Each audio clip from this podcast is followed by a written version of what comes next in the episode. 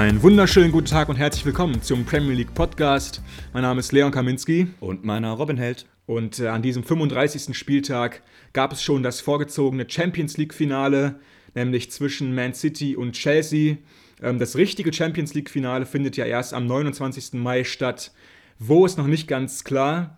Ähm, Budapest sollte ja der eigentliche Austragungsort werden, aber aufgrund der dortigen Corona-Lage ist ja gerade auch England als Spielort im Gespräch. Mal sehen, was daraus wird. Aber wie gesagt, das vorgezogene Finale gab es schon jetzt und mit einem sehr überraschenden Ausgang. Man City verliert nämlich zu Hause gegen Chelsea mit 1 zu 2. Ein Weckruf zur richtigen Zeit für Man City, denn mit den Aufstellungen gab es ja auch schon einige Kritikpunkte. Genau, denn man hätte jetzt hoffen können, dass man schon so ein erstes Finale sehen kann, dass man ein paar Taktiken sieht, schon Schlüsselduelle sich anschauen kann und dass die Trainer dann auf dieses Spiel quasi nochmal reagieren. Aber das ist eigentlich gar nicht möglich, weil beide Trainer extrem viel rotiert haben. Ähm, Man City hat sogar die ähm, Aufstellung gewechselt, also die Formation. Also das, ich, für mich, aus meiner Perspektive, kann man da überhaupt keine Schlüsse ziehen auf das Finale dann Ende Mai. Das wird ein komplett anderes Spiel. Ähm, City muss sich den äh, Vorwurf gefallen lassen, dass man das Spiel irgendwie ein bisschen hergeschenkt hat. Ähm, ich habe es angesprochen, jetzt plötzlich die Formation zu wechseln. Hinten hat ein Ake gespielt, der ewig nicht ähm, in der Startaufstellung stand. Vorne wieder Aguero und Gabriel Jesus zusammen. Ähm, funktioniert einfach nicht so gut wie äh, mit der falschen Neuen, mit einem Foden oder De Bruyne vorne. Und auf der anderen Seite bei Chelsea hat man ähm, der junge Gilmore eine Chance bekommen. Ähm, Zuma hat relativ lange gespielt. Also man kann es einfach nicht, nicht eins zu eins übertragen auf das Finale, aber ist vielleicht auch schön, weil dadurch noch ein paar Überraschungen im Finale auf uns warten könnten. Ja, aber ich fand es trotzdem ziemlich schade, irgendwie, dass Pep das Spiel gar nicht so richtig ernst genommen hat. Ähm, da haben Spieler gespielt bei City wie Mendy, Torres oder eben schon angesprochener Ake. Ähm, das sind ganz klar Spieler aus der zweiten Reihe bei Pep. Und ich verstehe es nicht, wirklich in so einem Pre äh, prestigeträchtigen äh, Liga-Duell. Man City jetzt, hätte jetzt ja auch schon äh, die Meisterschaft klar machen können und so weiter. Ähm, aber ja, die haben das Spiel anscheinend gar nicht so ernst genommen. Natürlich vielleicht im Nachhinein sagen wir dann äh, eine Meisterleistung von Pep. Irgendwie hat äh, Chelsea noch verwirrt vor dem Finale, aber sei es drum. Ich würde mal sagen, wir gehen so ein bisschen ins Spiel rein, denn City hatte eigentlich den besseren äh, Start gehabt und ging noch vor dem Halbzeitpfiff in Führung, nämlich durch einen Mann, der in den letzten Wochen gar nicht so richtig äh, ja, in Form kommen konnte. Hier kriegt er auf einmal seinen Treffer. Genau, die Rede ist von Raheem Sterling, aber man muss das ganze Lob auch wieder ein bisschen zurückfahren. So ein richtiges Traumtor war es nicht. Ähm, er kam nur ganz am Ende glücklich an den Ball, weil Aguero, der eigentlich schon nach einer tollen Hereingabe völlig freistand, den Ball schlecht mitnimmt. Der vergibt die Chance ja eigentlich ja, schon. Ne? Also eigentlich gerade für einen Spieler seiner Klasse unerklärlich, wie er da mit rechts, mit dem Außenriss den Ball ganz komisch mitnimmt, rollt dann vor die Füße von Sterling, der ohne Probleme einschieben konnte. Also ähm, ja, eigentlich eine vergebene Chance von Aguero gewesen, Sterling der Profiteur da. Dann ähm, in der nächsten Aktion, die ähm, auf den Spielbogen kommt, auch wieder Aguero im Fokus, der dann die Chance zum 2 zu 0 hat vom Punkt. Also Gilmore, der unerfahrene Sechser von Chelsea, hatte da ganz unnötig ähm, einen von City gefoult im Elfmeterraum und ja, dann, also das ist ja eine Frechheit. Also wir, wir, wir haben Aguero letzte Woche so ja. gelobt, haben so darüber gesprochen, wie wichtig er sein kann, wo er vielleicht hinwechselt und dann das, also du sagst ja meistens, du bist so ein bisschen ein Fan der alten Schule, also da bist du mhm. wahrscheinlich komplett aufgesprungen, oder? Ähm, ja, also ich will jetzt nicht irgendwie mich zu sehr auslassen über diese Art von Elfmetern. Ähm, für alle die, die es nicht gesehen haben, ähm, das war ein Panenka-Elfmeter, den Aguero da versucht hat. hat. Er wollte den Ball nämlich einfach so in die Mitte chippen, hat darauf spekuliert, äh, dass Mandy im Chelsea-Tor sich für eine Ecke entscheidet und dementsprechend keine Chance hat. Aber nee, Mandy wollte dann nach rechts gehen, hat aber den Braten noch frühzeitig gerochen, ist dann wieder in der Mitte geblieben. Und wenn Panenka Elfmeter schief gehen, sieht es ja immer extrem peinlich aus. Ich weiß noch, Anfang der Saison war es, glaube ich, Ademola Lookman von, Liver äh, von äh, Fulham, ja. der ja von Leipzig ausgeliehen ist nach Fulham, hat da damals auch in einem extrem wichtigen Spiel einen Panenka-Elfmeter verschossen. Damals auch äh, eine richtig peinliche Aktion. Ich verstehe jetzt irgendwie auch ähm, ja, die Aktion von Aguero gar nicht, weil er jagt ja gerade auch so ein bisschen Rekorde, wenn es um Tore geht und so weiter. Und jetzt will man sich ja auch eigentlich gut verabschieden von einem Verein wie City, dem man jetzt wirklich zehn Jahre lang gut gedient hat. Das machst du einfach nur mit Toren und nicht mit irgendwelchen Panenka-Elfmetern. Ja, ich glaube, er wollte dem Ganzen irgendwie nochmal ähm, so die, die Krönung aufsetzen. Und es sieht natürlich auch cool aus, wenn es klappt. Also, das muss man auch mal sagen. Und im Endeffekt schießt man damit auch auf die Mitte, also hat eine theoretisch 33% Chance zu treffen. Ist natürlich blöd, wenn der Torwart wie Mondi nicht richtig springt, sondern nur so in die Ecke geht, dann aber frühzeitig sieht, dass der Ball Richtung Mitte fliegt und das in dem Tempo dann natürlich kein Problem für Mondi. Ganz kurzer Einwurf noch. Mir fällt, glaube ich, gerade mal eine richtig cooler Panenka-Elve ein. Ich will jetzt nicht nur negativ darüber äh, berichten.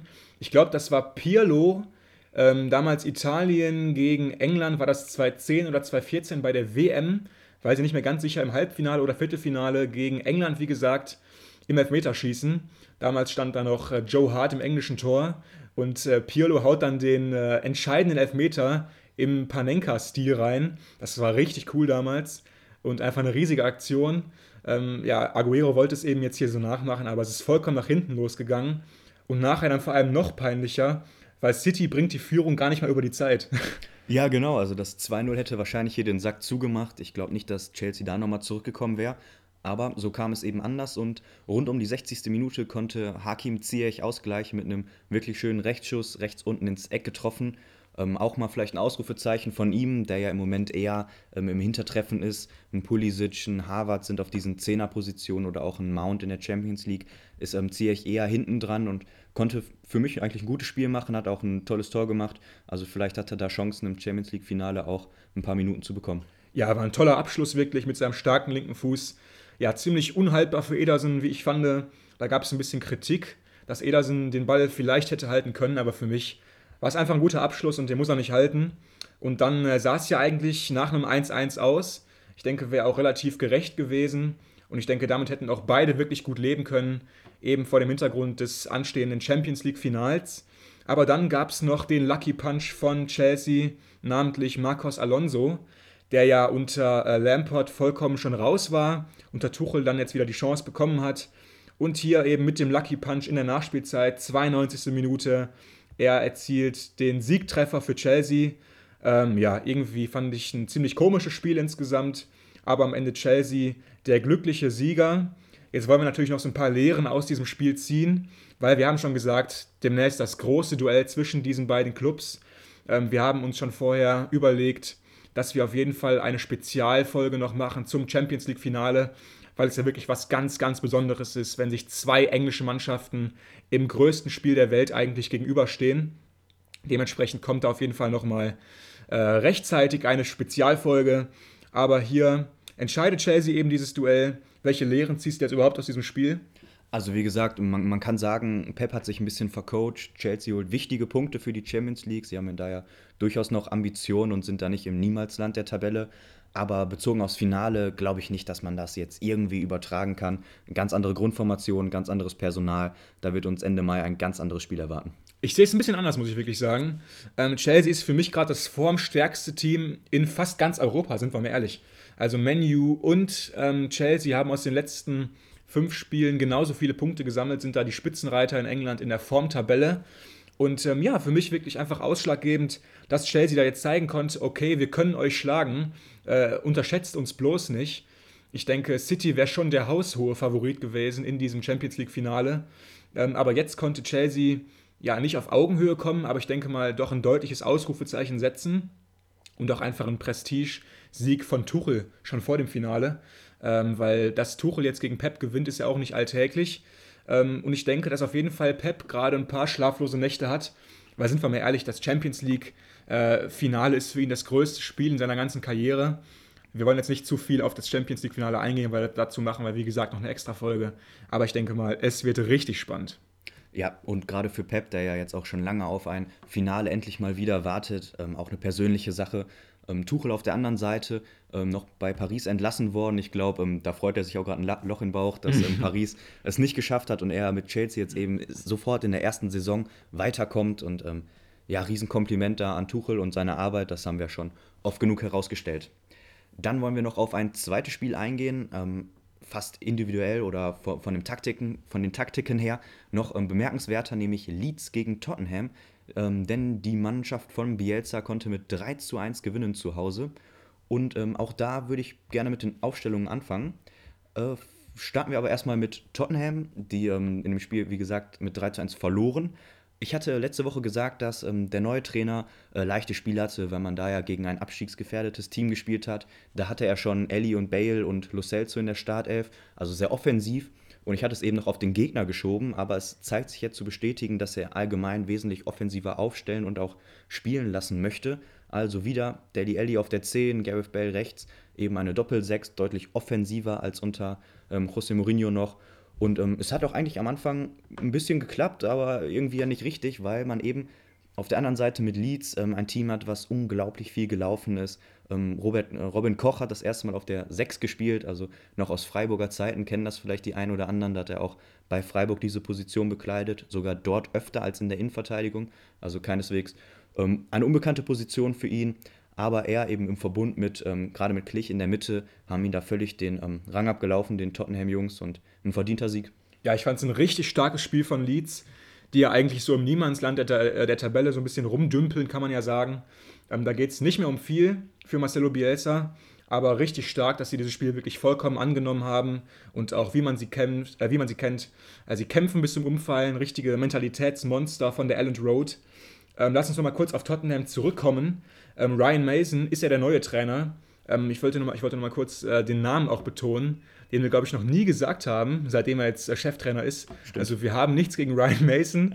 äh, dementsprechend können wir auch ruhig seinen Namen sagen. Ähm, du hast schon gesagt, er vertraut eigentlich dieser altgediegenen Offensive aus Allison, Bale und Kane, also die volle Offensivpower. Dahinter wurde dann wieder mal Lo Celso auf der 6 aufgeboten. Und da hätte ich jetzt mal die Frage, ich fand, er hat eigentlich mit äh, Ndombele einer der besten Sechser der ganzen Liga in dieser Saison in seinem Team, aber er setzt ihn einfach nicht von Anfang an ein und vertraut da weiterhin Giovanni Lo Celso auf der 6.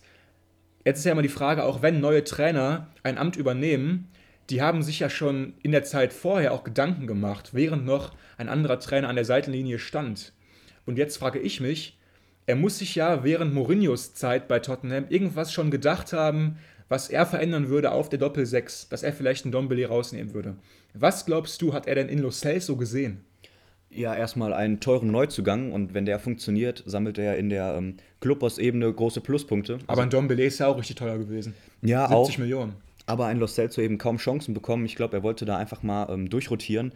Aber nach zwei Spielen jetzt kann man ja schon fast sagen, dass das gescheitert ist. Also ein Ndombele für mich unter Mourinho eigentlich immer einer der stärksten gewesen. Wenn nicht der stärkste ja. insgesamt, ja. Und jetzt wechselt man eben dieses Sechser-Duo, Heuberg sowieso gesetzt gewesen äh, mit Lo Celso. Lo Celso für mich so ein ähnlicher Spielertyp wie Thiago, kommt eher so über die, die feine Klinge, über mhm. Pässe, ähm, eigentlich nicht sehr zweikampfstark. Ist auch. ja auch eher ein Zehner für mich, ne? Ja, also, genau, das ja. hat mich auch gewundert. Ja. Ähnlich wie Thiago, eben vor allem in Stärke in der Offensive, spielt aber eben etwas tiefer. Und gerade in der Kombination mit Ellie, also dann hast du zwei Spieler in dem Mittelfeldblock, die keine Zweikämpfe gewinnen. Also muss man einfach mal so sagen, so gut die beiden auch offensiv sind, für mich defensiv eine Katastrophe, vor allem dann auch ein Bale, wo das eher tagesformabhängig ist, wie er defensiv arbeitet, gegen eine Mannschaft wie Leeds einfach nicht haltbar, weil die dich einfach überrennen.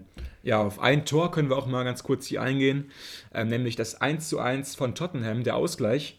Da ging nämlich zuerst Leeds in Führung durch Stuart Dallas, die Allzweckwaffe von der Elland Road. Und dann konnte Heung-Min ausgleichen in der 25. Minute nach einem wirklich traumhaften Spielzug. Ähm, da bekommt nämlich Deli Alli den Ball vor dem Strafraum und er hat eigentlich so gut wie keine Zeit, und da würde wirklich fast jeder Spieler den Ball verlieren, wird er so richtig in die Zange genommen. Aber er schafft es irgendwie mit einer wirklichen Geisteseingebung. Er schafft es da Heung-Min Son einzusetzen und wirklich perfekt den Ball ihm in den Lauf zu spielen, sodass Heung-Min Son einfach nur noch einschieben muss. Ich fand generell, dass äh, Deli Alli eine super erste Hälfte gespielt hat gegen Leeds. Und er wäre auch eigentlich mein Spieler des Spieltags gewesen, wenn da nicht seine zweite Hälfte gewesen wäre, wo er dann deutlich nachgelassen hat, wie ganz Tottenham. Dementsprechend ist er nicht mein Spieler des Spieltags. Aber dieses, äh, ja, diese Vorlage von Deli Alli auf Son muss ich nochmal kurz würdigen. Ja, und war ja nicht die einzige, ne? Also Harry Kane hat ja noch ähm, aus dem Abseits stehend einen Treffer erzielt, wo auch Deli Alli wirklich sehr geistesschnell mit dem ersten Kontakt eine super Hereingabe ja, ähm, gebracht hat und dann zwei Vorlagen. Das Spiel wäre wieder gekippt auf ähm, die Seite von Tottenham dann wäre er dieser X-Faktor gewesen, der eben sein kann aufgrund seiner Qualität. Aber es kam anders und wie ich schon angedeutet habe, defensiv einfach als, als kompaktes ähm, Team wie unter Mourinho trat ähm, Tottenham eben nicht auf und es reichte nicht, da Leeds einfach dann besser wurde. Ey, aber jetzt mal ganz kurz, ne? Erstmal war das für mich kein Abseits äh, bei, bei Kanes Tor. Was für dich Abseits? Also, ähm, das, also es gibt für mich keine bessere Definition für eine gleiche Höhe. Auch nachher in den ganzen äh, Stoppbildern mit den ganzen kalibrierten Linien und so weiter.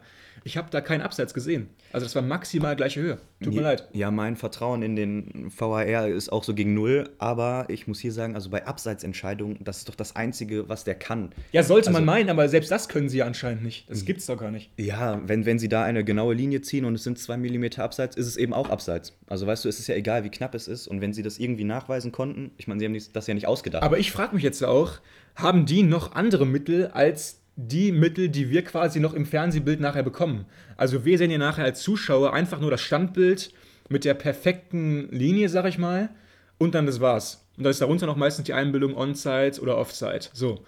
Aber ich frage mich jetzt, aus diesen Bildern, aus diesem Standbild mit der Linie wird ja auch keiner schlau. Also jetzt nur aus diesem Bild abgeleitet, hätte ich ganz klar gesagt, dass Kane nicht im Abseits stand. So. Und haben die noch andere Mittel irgendwie? Also, das Nein, gibt's man, ja nicht. Man konnte das ja während den Fernsehbildern so ein bisschen nachverfolgen. Also ich meine, es wird immer erst die Linie des Angreifers gezogen, also das Körperteil, was am meisten Richtung Tor zeigt, dort wird eine ähm, Linie gezogen und dann eben beim Abwehrspieler und man Diese vergleicht blaue die und rote. Linie, ne? Genau. Ja. Und dann, wenn die rote eben ähm, weiter zum Tor liegt, ist es abseits und anscheinend haben sie das gesehen. Und wenn die aufeinander liegen, sollte es doch eigentlich gleiche Höhe Dann sein. ist es gleiche Höhe, aber anscheinend lag sie ja nicht aufeinander. Ja, ich weiß es auch nicht mehr. Also irgendwie, äh, das sollte nochmal Ja. deutlich verbessert werden in den nächsten Monaten, weil so kann es mit dem VAR nicht weitergehen. Es gab schon wieder einige sehr strittige Entscheidungen an diesem Wochenende. Ich denke mal, wir kommen noch auf die ein oder andere zu sprechen. Da gab es einige Handspiele und so weiter und so fort, einige Platzverweise, die für mich überhaupt gar nicht verständlich waren. Ähm, wie dem auch sei, am Ende gewinnt Leeds dieses Spiel mit 3 zu 1. Und wie sie das Spiel gewonnen haben, ganz einfach durch Tottenhams furchtbar, furchtbar schlechte Viererkette. Ich habe selten eine so schlechte Viererkette auf Premier League-Niveau gesehen. Ganz kurz mal. Alderweireld und Dyer, das gibt es nicht. Das waren vor zwei, drei Jahren Weltklasse Innenverteidiger. Die waren im Champions League-Finale unter Pochettino, hätten da fast die Champions League gewonnen gegen äh, Liverpool. Und dann kam ja so ein bisschen so eine Zeit, wo Dyer rausrotiert wurde häufig, vor allem unter Mourinho. Hat sich sehr verschlechtert in dieser Zeit, wo er draußen saß, hat man das Gefühl. Und Alderweireld auch überhaupt nicht mehr auf der Höhe. Und zusammen bilden die da einfach nur noch ein Innenverteidiger-Duo des Schreckens. Ja, ich erinnere mich noch, wie ich in unserer ähm, England-Folge für die Nationalmannschaft da ja in meine äh, Trauminnenverteidigung gesetzt habe. Unfassbar. Ja, ist vielleicht jetzt ein bisschen überholt, aber an dieses Potenzial glaube ich weiterhin. Aber es Immer ist, noch? Ja, auf jeden Fall. Weil er eben spielerisch im Spielaufbau für mich Weltklasse ist. Als gelernter Sechser, das kann er richtig gut. Aber man hat eben jetzt gerade in dem Spiel, finde ich, gesehen, diese klassischen scharfen Flanken zwischen Torwart und Innenverteidiger. Oh. Wo du eigentlich hin musst, aber es ist eklig hinzugehen. Und er bleibt einfach stehen. Der läuft gar nicht mit. Mhm. ja, das stimmt wirklich, ja. Wie wie kann man das denn machen? Also, das ist ja auch einfach ein fundamentaler Fehler. Das ist doch auch in einem Gespräch ausgeräumt, oder? Ja. Dann sagst du dem, es kommt eine Flanke, dann gehst du hin, außer der Torwart meldet sich. Das ist ja eigentlich nicht schwierig, oder? Also du bist ja auch gelernter Innenverteidiger, so viel ich weiß. Und da weiß man ja wirklich, im Strafraum, wenn man äh, sieht, dass eine Flanke reinkommt, immer mitgehen. Egal, wo dein Gegenspieler hingeht, er will ein Tor schießen. Dementsprechend gehst du mit ihm mit.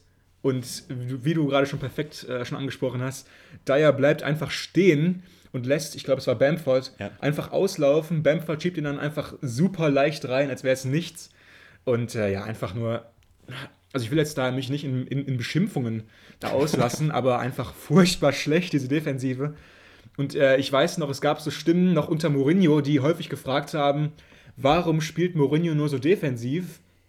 Und dann habe ich mal darauf geantwortet, ähm, er muss defensiv spielen, weil mit dieser Defensive, wenn du da Platz lässt gegnerischen Offensivreihen, da hast du keine Chance. Und wir haben es wieder mal gesehen, da waren einige Freiräume und schon wurde es eiskalt bestraft, weil einfach die Klasse individuell einfach überhaupt gar nicht da ist.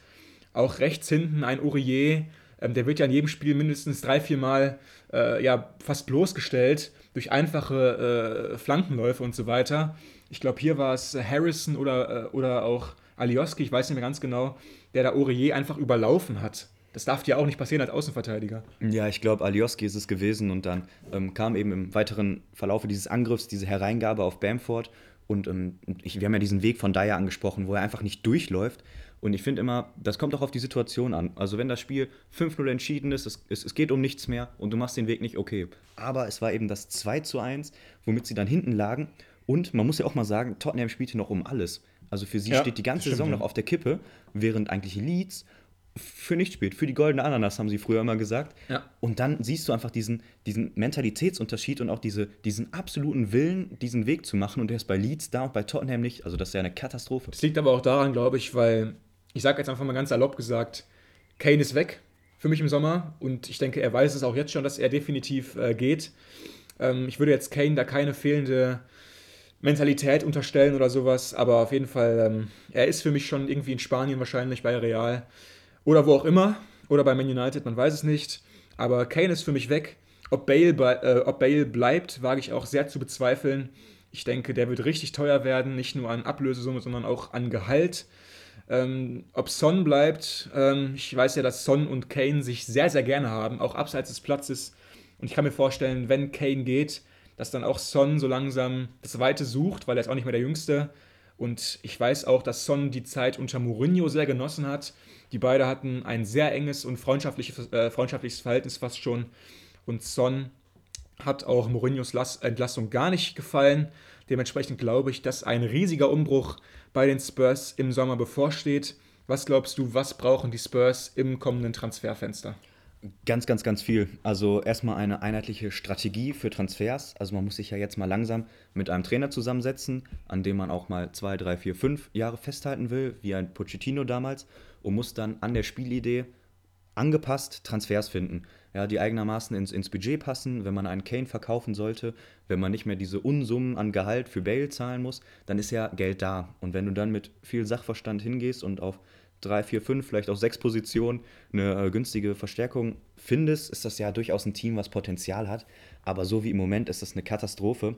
Ich glaube auch nicht, dass sie Kane und Son verkaufen werden, auch wenn du das angedeutet hast. Ich glaube, das kannst du auch einfach nicht vertreten. Also du kannst nicht deine beiden besten Spieler, von denen du jetzt seit sieben Jahren abhängig bist, in einem Sommer gehen lassen. Nee, ich glaube es auch nicht wirklich, aber ich halte es zumindest, äh, zumindest für möglich, weil Kane und Son auch wirklich beste Freunde sind und ähm, ja, einfach auch viel zusammen erlebt haben schon in den letzten Jahren bei Tottenham. Aber in puncto Transfers, man darf ja auch nicht vergessen, Tottenham hat sich jetzt ein Stadion äh, gebaut für eine Milliarde Euro. Und äh, ich denke, bei so einer riesigen Summe ähm, ja, sind jetzt Großtransfers nicht wirklich auf der Agenda. Auch äh, hat man ja so Großverdiener noch im Verein wie ein Deli Alli, der noch seinen alten Vertrag hat von vor ein paar ja, Jahren, stimmt. wo er noch ganz andere ja, Leistungen geliefert hat und da man dementsprechend auch noch andere Gehaltsforderungen hatte. Ja, für mich äh, musste wirklich in die Defensive massiv investiert werden bei den Spurs. Da müssen für mich mindestens äh, zwei neue Innenverteidiger her, da müssen zwei Innenverteidiger gehen. Dann muss auf jeden Fall für Kane Ersatz gefunden werden, falls er geht. Und natürlich das Wichtigste, ein neuer Trainer muss her. Und jetzt in der Rückschau kann man ja auch mal sagen, dass dann diese Idee, Mourinho überhaupt zu verpflichten als Trainer, vollkommener Unsinn war, wenn du dich mit seiner, ich sag mal, eher destruktiven Spielweise nicht abfinden kannst. Weil du hast davor einen Pochettino als Trainer gehabt, der wirklich tollen Offensivfußball gespielt hat, der gepresst hat vorne, der draufgegangen ist und ja, fast diesen Hurra-Fußball äh, da etabliert hat. Und dann gewinnt er aber keinen Titel, dann sagst du, okay, wir holen Mourinho für die Titel. Der Spielstil ist uns jetzt nicht mehr vordergründig die erste Priorität wir wollen Titel gewinnen, deswegen holen wir Mourinho. Dann auf einmal wird dir diese destruktive Spielweise auf einmal wieder äh, ja, zu viel und du entlässt ihn. Da ist ja auch keine Konstanz in Sachen Spielidee da. Ja, sehe ich einen Tacken anders. Also man hat ja, du hast es gesagt, Mourinho unter der Prämisse geholt, wir wollen Titel gewinnen. So, und solange der Erfolg da war, war auch das Vertrauen da und alles lief super. Ich weiß noch, wir haben ja auch schon hier in diesem Podcast ähm, Folgen aufgenommen, wo, wo wir über Tottenham als möglichen Meisterkandidaten gesprochen haben. Schon lange her haben wir gemacht, ja. Also diese, diese Erfolgszeit war ja da und da fühlte man sich ja bestätigt, aber dann eben, sobald die Ergebnisse nicht mehr stimmen und wenn dann eben noch dazu kommt, dass du einen scheiß Fußball spielst, ist es eben auch einfach schwierig, am Trainer festzuhalten und ja, am Ende einfach eine unglückliche Zeit für Mourinho gewesen. Habe ich auch schon gelesen, ist seine große Trainerkarriere jetzt vorbei. Heuert ja jetzt bei der AS Rom an. Ganz kurz wollten wir noch sagen, unser alter Freund José Mourinho hat einen neuen Job gefunden. Wir haben uns sehr gefreut für ihn. Er soll jetzt die AS Roma auf den neuesten Stand bringen, was Titelsammlung angeht. Jetzt ist er gerade in Italien Inter Mailand Meister geworden. Das wollte sich jetzt die Roma nicht gefallen lassen, will da auch aufrüsten und angreifen in den nächsten Jahren. Genau, ganz witzig ist, ähm, Chris Smalling und ich glaube Mikitarian ist es, ja. die sind beide schon unter Mourinho bei Manchester United zum Einsatz gekommen, sind dann von da geflohen wegen Mourinho Ja. munkelt man und jetzt kommt er zu Roma. Also auf jeden Fall eine witzige. Da war Story. Freude auf jeden Fall. Ja, mal schauen, wie das endet. Vielleicht äh, verstehen sie sich ja jetzt in Italien besser. Jetzt geht's weiter zu unserem letzten ausführlichen Spiel an diesem Tag. Und das war ein richtiges Schützenfest. Nämlich Leicester City gegen Newcastle. Ähm, ja, eigentlich eine Paarung, wo man jetzt nicht so viele Tore erwartet.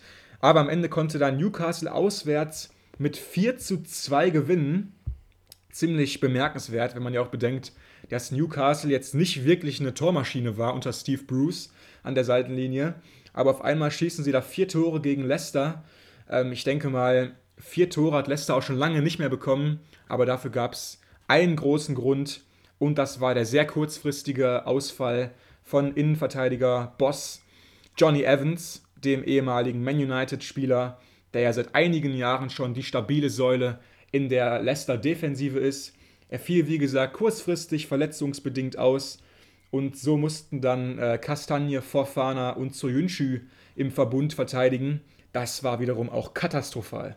Ja, absolut. Ich finde das immer erschreckend, wie dann Teams wirklich ohne ihren Abwehrchef so zusammenbrechen. Gerade wenn du eigentlich dieses ähm, 3-4-1-2 ist es jetzt hier auf dem Papier spielst, wo du ja wie bei Chelsea viele Spieler hinterm Ball hast, wo eigentlich so Ausfälle eher kompensiert werden sollten, sollte man meinen wenigstens, als bei einer Viererkette, wo du nur zwei Innenverteidiger hast, die dann auch, ja, wo es sehr wichtig ist, dass die beiden sich eingespielt haben, aufeinander abgestimmt sind, dass die Abstände stimmen, dass sich einer fallen lässt. Das sind ja so Automatismen, die dann vielleicht mal aus dem Konzept geraten. Aber ich finde, bei einer Dreierkette hast du ja eigentlich immer einfach so viel Personal hinten, dass das passen muss. Aber dass es anders ist, hat man gesehen. Sie bekommen wirklich vier Tore und sind chancenlos gewesen. Ja, also da hat wirklich Newcastle Leicesters Schwachstellen gnadenlos offenbart, haben da immer wieder mit ganz, ganz fallschnellen Kontern ähm, die Leicester-Defensive komplett ausgehoben. Und wir haben jetzt ja gerade so über die Tottenham-Defensive gelästert. Da müssen wir jetzt auch nochmal kurz bei der Leicester-Defensive machen. Ausgleichende Gerechtigkeit an dieser Stelle. Äh, Fofana und Soyuncu wirklich mit einer katastrophalen Leistung. Äh, gefühlt jeder lange Ball auf Callum Wilson und Alain Saint-Maximin war da erfolgreich und hat auch seine Wirkung erzielt. Und am Ende des Tages ähm, ist dann Wilson mit zwei Toren erfolgreich. Davon waren auch äh, ja, mindestens die Hälfte äh, totale Geschenke von der Leicester-Defensive. Da hat, glaube ich, Soyunchi beim, beim ersten Newcastle-Tor einen Aussetzer gehabt. Danach ja noch Kastagne. Und einfach diese Mannschaft will als Dritter in die Champions League einziehen und hat da wirklich eine Kreisliga-Defensive am Start. Also das gibt's ja nicht. Ja, und auch hier derselbe Effekt wie gerade beim Leeds-Spiel. Wir haben Newcastle, die gesichert sind, für die geht es um gar nichts mehr. Und wir haben Leicester, die wirklich um den Einzug in die Champions League spielen, um diesen Riesenerfolg, wo ja auch jetzt eine Mannschaft ist, die zusammenhält, für die es alle auch um ihre persönliche Zukunft geht. Und diese Mannschaft kriegt es nicht hin, so eine Emotionalität auf den Platz zu bringen, dass man gegen Newcastle mithalten kann. Also für mich ja grotesk, dass du da nicht eine innere Motivation hast. Und, und wenn es dann einfach mal ist, dass du dir eine gelbe Karte abholst, dass du mal dazwischen trittst. Aber sie haben sich ja wirklich herspielen lassen. Also sowas kann ich überhaupt nicht verstehen. Ja, vor allem in der Situation. Wir haben es ja schon immer angesprochen. Wir haben immer schon wieder den Teufel an die Wand gemalt, wenn man so will. Ja. Ähm, Leicester in den letzten Jahren war immer super drauf, über 85 Prozent der Saison. So. Und dann fangen sie anscheinend immer an zu denken. Dann rattert die Denkmaschine und sagt immer wieder Champions League. Oh, Champions League, wir können es wirklich schaffen.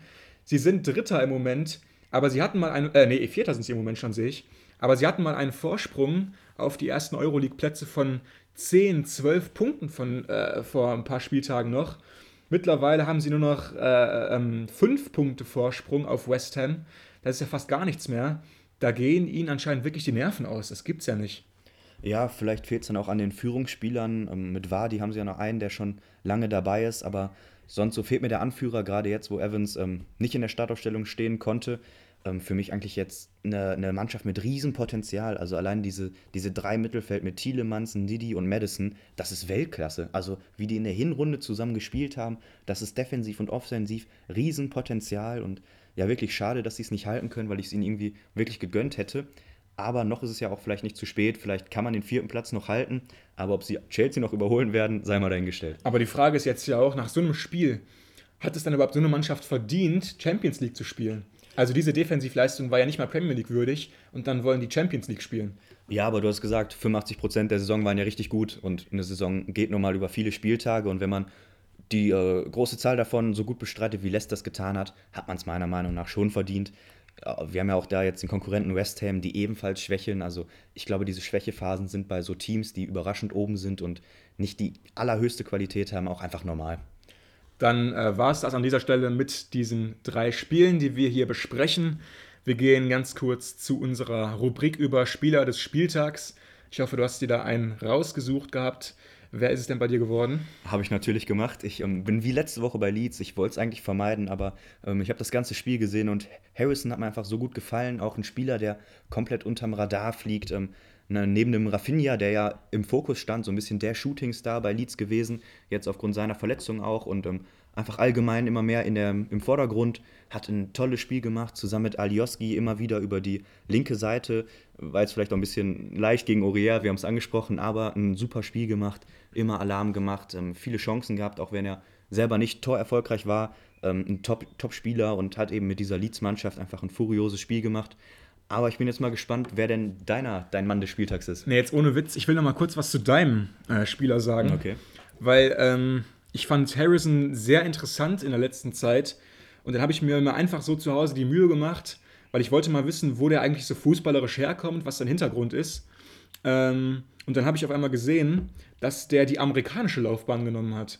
Also der hat äh, zuerst über diese ganzen College-Teams seinen Weg ähm, gemacht, kam dann auch nach New York zum New York City äh, FC, äh, also FC und hat dann da wirklich Aufsehen erregt in dieser ganzen Altstar-Mannschaft, kann man ja sagen, wo die meisten Altprofis ihre Karriere ausklingen lassen, war er sehr erfolgreich. Und ähm, ja, dann hat er auf einmal das Aufsehen der Engländer erregt. Er ist ja gebürtiger Engländer und ist dann wieder zurückgegangen nach England aus den USA und dann zu Man City gegangen und hatte dann mehrere Laien hinter sich, bis er dann jetzt bei Leeds gelandet ist. Also sehr spannender Spieler und definitiv ein würdiger Spieler des Spieltags.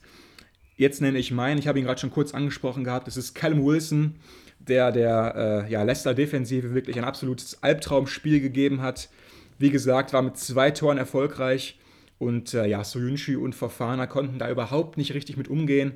Mit seinen schnellen Läufen hinter die Kette. Wurde immer wieder geschickt. Hat den Ball auch super immer behauptet. Hat auch wirklich einen, einen tollen Abschluss gehabt. Ist immer eiskalt geblieben vor Casper Schmeichel.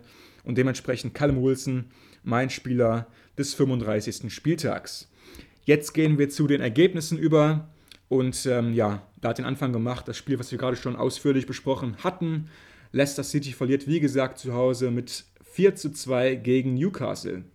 Leeds United gewinnt zu Hause mit 3 zu 1 gegen Tottenham. Sheffield United, der Absteiger, verliert zu Hause gegen Crystal Palace mit 0 zu 2. Ein Spiel, in dem es um wirklich nichts mehr ging. Man City verliert ebenfalls zu Hause mit 1 zu 2 gegen Chelsea. Liverpool gewinnt mal wieder zu Hause gegen den FC Southampton und Ralf Hasenhüttl mit 2 zu 0. Mittlerweile kommt Liverpool wieder dran an die Champions League Plätze. Meinst du, die schaffen das nochmal? Nein, glaube ich nicht. Ähm, ist einfach jetzt zu wenig da. Wir haben gerade darüber gesprochen, auch wenn Mannschaften wie Leicester und West Ham eher zu schwächeln scheinen, glaube ich, dass sie das halten können. Ähm, Aber ganz kurz, ganz kurz. Sie haben ein Spiel weniger als Leicester auf dem vierten Platz und sechs Punkte Rückstand. Das heißt, wenn sie das Nachholspiel gewinnen gegen Menu ist es, glaube ich, ist ja ausgefallen letztens, dann hätten sie noch drei Punkte Rückstand und dann sind es immer noch drei Spiele. Und in drei Spielen kann viel passieren. Ja, stimme ich dir zu, aber ich glaube nicht, dass sie gegen United gewinnen und bleibe auch bei meinem Tipp. Für mich sind sie nächstes Jahr in der Europa League zu finden. Das werden wir auf jeden Fall mal beobachten. Die Wolverhampton Wanderers gewinnen in einem ebenfalls belanglosen Spiel mit 2 zu 1 gegen Brighton. Beide haben ihren Ligastatus schon sicher. Aston Villa verliert zu Hause gegen Manchester United mit 1 zu 3. Menu ist weiterhin auf Platz 2, hat diesen jetzt gefestigt und bleibt Man City irgendwie auf den Fersen, hat man fast das Gefühl. Äh, noch 10 Punkte Rückstand bei einem Spiel weniger. Wenn sie das gewinnen, sind es 7. Also definitiv eine starke Saison von Ole Gunnar Solskjaer und Menu. West Ham verliert zu Hause gegen Everton mit 0 zu 1. Ein wahrer Krimi um Europa. Und West Ham geht da irgendwie anscheinend auch gerade so ein bisschen die Puste aus. Du hast es schon gesagt. Ähm, da konnte Calvert-Lewin für Everton den 1 0 Siegtreffer erzielen. Everton will nach wie vor in die Euroleague. Was meinst du mit den beiden? Was kann da noch äh, gehen? Mm, ich, ich, wir haben ja schon ein bisschen drüber gesprochen, so Everton, Aston Villa, die könnten da ähm, das Duell so ein bisschen ausmachen. West Ham, wie gesagt, glaube ich, wird nicht mehr die Champions League erreichen. Die Europa League ist, denke ich, ähm, ziemlich abgesichert. Bei Everton finde ich immer wieder bemerkenswert, wie sie wirklich so abhängig sind von einem Spieler. Es ist ja wirklich die Lebensversicherung mit Kevin Lewin vorne, der einfach ein überragender Spieler ist und ähm, auch da wird abzuwarten, wie ähnlich wie bei Tottenham, was, machen, was macht Tottenham ohne Kane und was macht Everton ohne Kevin Lewin. Das letzte gespielte Spiel an diesem Spieltag war das Spiel Arsenal gegen West Brom. Es endete 3 zu 1 und West Brom ist damit auch rechnerisch abgestiegen. Ähm, ja, ziemlich schade fand ich das für den Trainer von West Brom, nämlich Sam Allardyce. Big Sam, wie er auf der Insel nur, nur genannt wird, ist zum ersten Mal als Cheftrainer abgestiegen aus der Premier League. Eine unglaubliche Zahl oder eine unglaubliche Statistik von ihm, wenn man bedenkt, wie oft er schon als Feuerwehrmann eingesetzt wurde. Hat immer die Klasse gehalten und jetzt geht er zum ersten Mal runter mit West Brom. Mal sehen, ob er dann in der nächsten Saison noch für den Aufstieg zuständig ist. Noch ein weiteres Spiel steht an. Es ist das Spiel äh, Fulham gegen Burnley. Fulham kämpft noch so ein bisschen um den Klassenerhalt, aber da sieht es sehr, sehr düster aus. Ich denke mal, sie werden nachher der dritte Absteiger aus der Premier League sein. Das soll es auch gewesen sein mit der neuesten Episode des Premier League Podcast. Ich denke mal, die nächste Folge wird noch eine ganz normale Premier League Folge sein, bevor es dann zum Showdown um die Champions League geht. Da werden wir auch, wie gesagt, mit einer extra Folge am Start sein. Bis dahin, macht's gut, Leute. Ciao, ciao.